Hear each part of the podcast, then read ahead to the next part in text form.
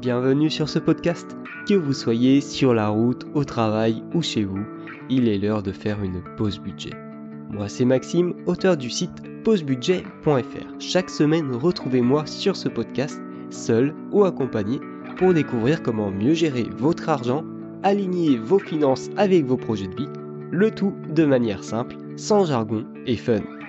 Avant de commencer, je tiens à préciser que je ne suis affilié à aucun organisme financier, banque ou assurance, et suis totalement indépendant dans les réflexions et conseils que je vous partage. L'éducation financière, c'est un peu comme cette petite voiture. Ça permet d'aller vite, ça permet d'aller où tu veux, à condition de respecter les lois, ou de ne pas se faire choper, mais c'est un autre débat et ça permet d'aider les autres en prenant par exemple des passagers avec soi. En fait, ça t'offre des possibilités, ça t'offre de la liberté. Mais tout comme pour l'éducation financière, cette petite voiture a besoin d'éléments pour bien fonctionner.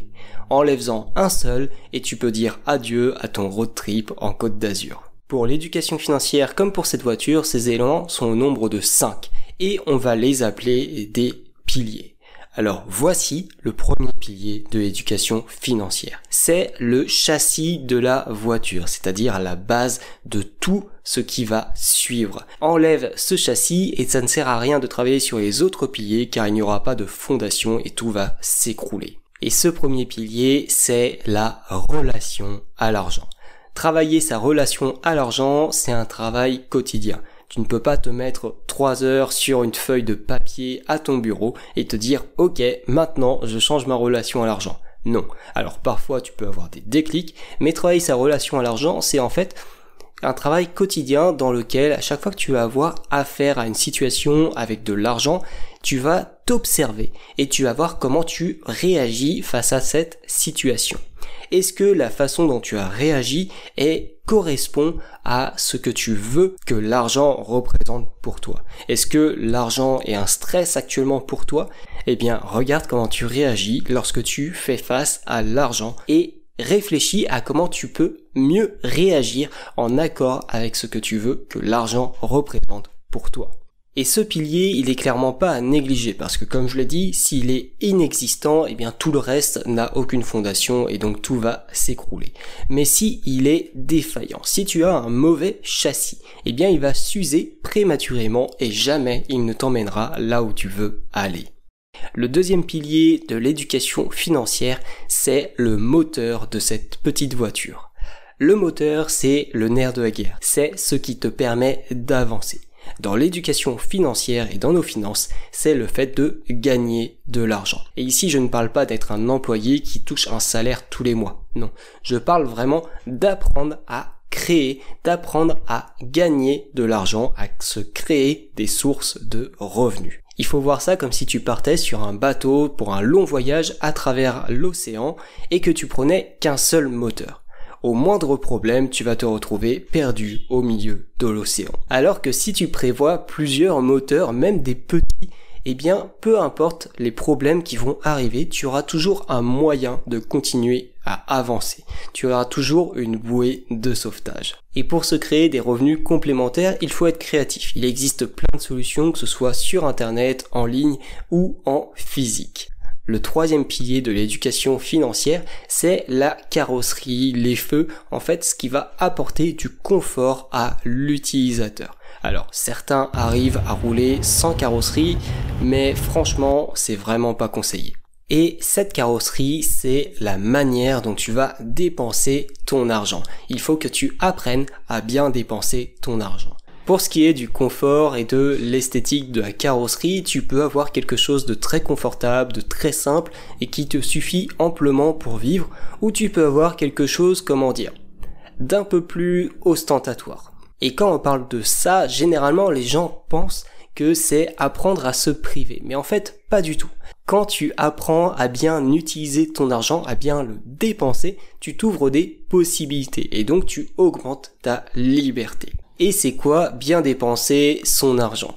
Bien dépenser son argent, c'est dépenser dans des choses qui te sont nécessaires pour vivre, qui te font plaisir, qui te permettent d'avancer et qui sont en accord avec tes valeurs et tes objectifs. En fait, il n'y a pas de réponse universelle à qu'est-ce que c'est bien dépenser son argent. Certains voudront installer des feux xénon sur leur voiture pour améliorer la visibilité, quand certains trouveront ça complètement inutile. Par contre, il n'y a pas de réponse universelle, mais il y a un exercice qui peut t'aider à mieux dépenser ton argent. C'est le fait de noter toutes les dépenses que tu fais. Que ce soit sur ton téléphone, sur le budget manager, sur une feuille de papier. À chaque fois que tu fais une dépense et tu la notes, et à la fin du mois, tu fais un bilan de comment tu as utilisé ton argent. Maintenant que la voiture a un châssis, a un moteur et a une carrosserie, il faut la sécuriser. Et pour ça, on va rajouter un toit et des vitres pour tout simplement te protéger lorsque tu vas rouler. C'est le quatrième pilier de l'éducation financière, apprendre à épargner son argent et ça ne sert à rien de trop épargner. Par exemple, pour la voiture, tu peux effectivement mettre des vitres blindées et une carrosserie de 10 cm d'épaisseur, mais ça va ne te servir à rien pour le commun des mortels. Et pour l'épargne, c'est pareil, si tu épargnes trop, tu oublies tout simplement de vivre. Il faut donc épargner en fonction de sa situation. Et épargner correctement, ça signifie épargner pour son fonds de sécurité. C'est un fonds qui va te permettre de gérer les imprévus que tu n'auras pas prévus. Ce fonds de sécurité doit représenter entre 3 et 6 mois de revenus. Tu gagnes 2000 euros par mois, et eh bien ton fonds de sécurité va être entre 6 et 12 000 euros. Ensuite, il faut que tu épargnes pour tout ce qui va être tes projets à court terme. Enfin, maintenant que ta voiture est complète, il ne reste plus que les roues à ajouter pour pouvoir avancer, pour pouvoir aller vers de nouveaux horizons.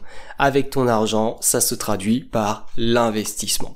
Le cinquième pilier, c'est apprendre à bien investir son argent pour tes projets à moyen et à long terme. Et on va reprendre les bases. Investir, c'est investir de l'argent qu'on est prêt à perdre et se souvenir que tout investissement est risqué. Donc il faut faire attention à ça et en avoir vraiment conscience. Le problème si tu investis de l'argent pour tes projets à court terme, c'est que, on va prendre l'exemple de la bourse, si par exemple la bourse chute, eh bien il n'y aura pas un laps de temps suffisamment grand pour que celle-ci remonte. Et donc quand tu auras besoin de ton argent pour ton projet à court terme, tu vas être obligé de vendre à perte et donc tu vas perdre de l'argent. Si tu investis sur du long terme, en règle générale, le passé ne présage pas le futur, mais pour l'instant, le passé nous montre que la bourse a tendance à monter sur le long terme. Dans ce cas, même s'il y a des baisses, eh bien si tu attends suffisamment longtemps, il y a des chances pour que tu retrouves ta mise et que potentiellement tu l'augmentes également. Pour en apprendre plus sur l'investissement, comment mieux dépenser, comment bien épargner, gagner de l'argent et travailler sa relation à l'argent, rejoins les lettres économes, c'est le premier lien dans la description et je te partagerai des conseils exclusifs que je ne partage jamais sur YouTube. Donc pour ça, premier lien dans la description et sinon, dis-moi dans les commentaires où tu en es rendu dans les piliers. Est-ce que tu maîtrises déjà certains de ces piliers ou est-ce que tu as encore du travail à faire? Dis-moi tout ça dans les commentaires et prends le contrôle de ton argent, prends le contrôle de ta vie. Allez, salut Si tu entends ce message, c'est que tu as écouté l'épisode jusqu'au bout. Alors, merci.